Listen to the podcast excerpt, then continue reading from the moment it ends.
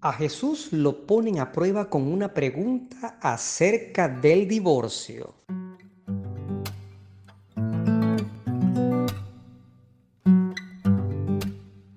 Hola, soy Alfredo Fermín, un cura apasionado por los temas bíblicos, y esto es Biblos Podcast, para todos los que quieran recorrer conmigo el maravilloso mundo del libro de los libros. Bienvenidos.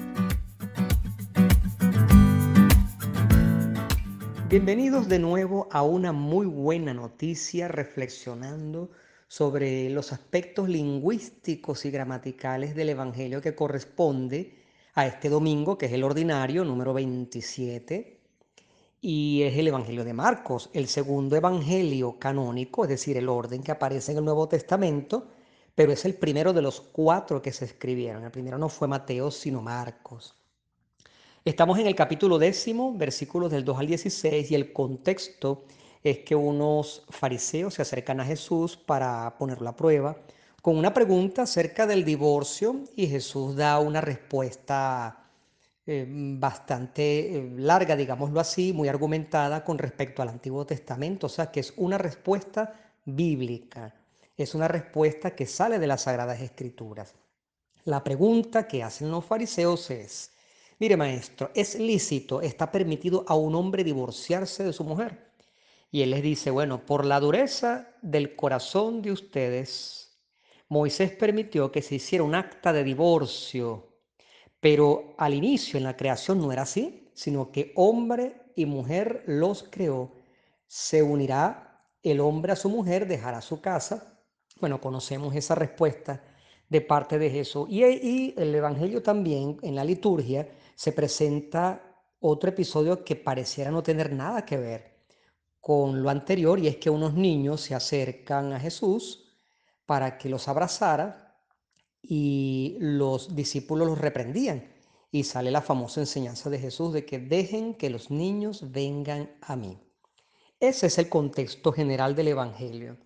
Se pueden leer dos versiones la larga que tiene los dos episodios y la corta que tiene solamente el episodio acerca del divorcio. ¿Cuáles son los aspectos que vamos a estudiar en este podcast? Fíjese bien.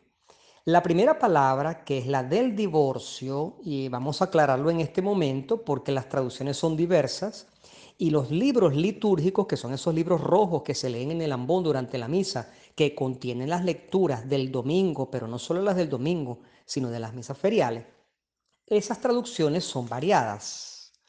Prácticamente la palabra que aparece allí, el verbo, eh, proviene de una raíz que significa despedir. Despedir, no alejarse, sino despedir. Que tú estás con alguien y tú lo despides y le dices chao, adiós.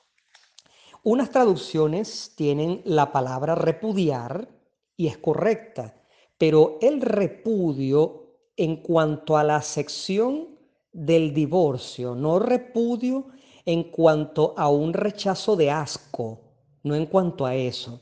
El repudio significa separarse de alguien bajo esa acepción.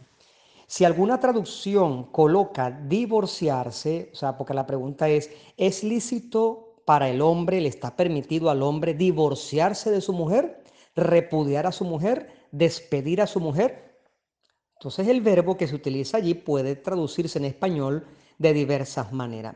No significa eh, literalmente divorciarse, pero se entiende que en el contexto despedir a alguien, en ese contexto entre un hombre y una mujer que están casados, entre un esposo y una esposa, la palabra más correcta es divorciarse, aunque no se haya utilizado eh, una palabra más contundente y más, más legal, digámoslo así, sino un verbo común. Eso por allí.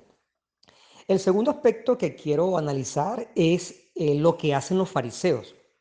Prácticamente el verbo que se utiliza, poner a prueba, es un verbo que se utiliza también en el desierto cuando el diablo pone a prueba a Jesús.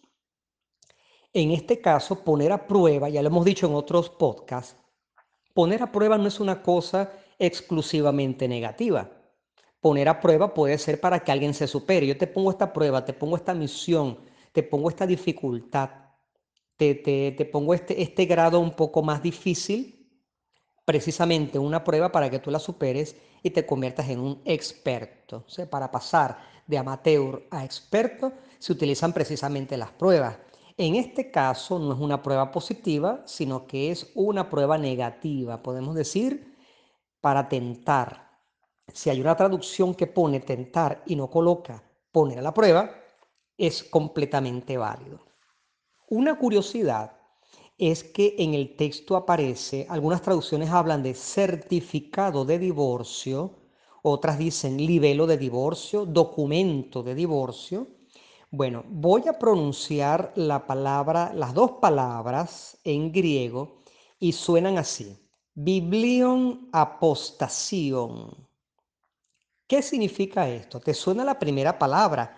Biblion. Biblion, fíjate que nuestro canal se llama precisamente Biblos. Biblos significa libro, un libro, pero también es utilizado para hablar acerca de un documento o de un certificado. En este caso está en diminutivo. Pero la segunda palabra, el apostación, recuerda que existe la palabra apostasía en español que es alejarse de la fe. En este caso, biblión apostación se puede traducir como documento de divorcio, como certificado de separación. Es un aspecto curioso que te quería decir. Otro aspecto bastante curioso, cuando Jesús habla en la traducción dice, dureza de corazón, Moisés por la dureza del corazón del pueblo, esa frase, la palabra que aparece también en griego es esclerocardía. Si hay un médico que nos está escuchando, esta palabra le suena muy conocida porque es una afección, un padecimiento de tipo fisiológico. Pero en este caso, eh, la esclerocardía es la dureza del corazón simbólica, es decir, una persona cuando es dura de corazón es una persona terca o cuando se dice dura de cerviz dura en la cabeza, precisamente esterco. Esclero significa duro y cardía, obviamente, significa corazón. Entonces, dureza de corazón no es una afección, una enfermedad, no tiene que ver con lo fisiológico, sino con una disposición del ánimo. Curioso, ¿no? Eso ahí. Pues bien, seguimos adelante y vemos que Jesús habla del principio de la creación. La palabra que define el principio es una palabra muy conocida en el ambiente filosófico que es la palabra arge. Precisamente el Antiguo Testamento que está en hebreo, Bereshit bara Elohim, en el principio Dios creó el cielo y la tierra. En griego, el principio, la reshit, se dice arge, es el inicio. ¿Y por qué esta es una palabra conocida en el ambiente filosófico. Las personas que estudian introducción a la filosofía, y lo puedes encontrar tú también, entre los primeros filósofos hace muchos siglos, en la antigüedad, el arjé era el principio de las cosas. Habrás escuchado los cuatro elementos. Entonces, vamos a agarrar solamente uno, el agua. Había filósofos que decían, el arjé, el principio de todas las cosas es el agua. Te hago esta explicación porque en el Evangelio de Juan se dice que el arjé, en el principio estaba la palabra. Mientras que en la antigüedad se decía que si el aire, el fuego, la tierra, el agua era el principio de la creación, en Juan se dice, no, no, el principio no es el agua, ni el aire, ni la tierra, ni el fuego, el principio es la palabra, y la palabra es Cristo. Esto es otro aspecto curioso de este Evangelio en el principio de la creación, hombre y mujer los creó. Pero no vamos a hablar de ese aspecto, sino de un verbo, porque la frase de Jesús es, el hombre se unirá a su mujer, dejará su casa, vivirán todos juntos. El verbo unirse, y esto es un aspecto interesante, fascinante, viene de un verbo que su raíz es en griego cola, con doble L, cola, que en español se traduce como pegamento, una pega, un pegamento, un pego.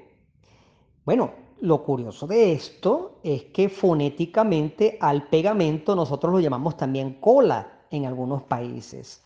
Pero lo que te iba a decir es que si nosotros traducimos literalmente la expresión, la significa unir que no se puede separar, unir intrínsecamente, que no se puede separar, unir muchísimo algo, una cosa de otra.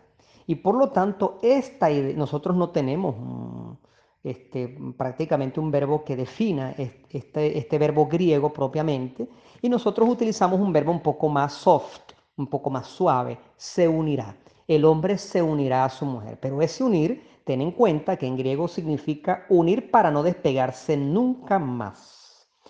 Al final, el último dato que te puedo dar de este Evangelio es que algunas traducciones dicen, eh, cuando se lee la segunda parte, que eh, se le presentaron unos niños para que los cargara. El verbo exacto que aparece es para que colocara sus brazos alrededor de ellos, que en español se dice en un solo verbo, abrazar. El verbo griego significa colocar los brazos alrededor de alguien, que en español simple es abrazar. Bueno, espero que te hayan gustado estas curiosidades de este Evangelio de Marcos en el capítulo décimo, versículos del 2 al 16. Hasta la próxima y que la paz sea contigo.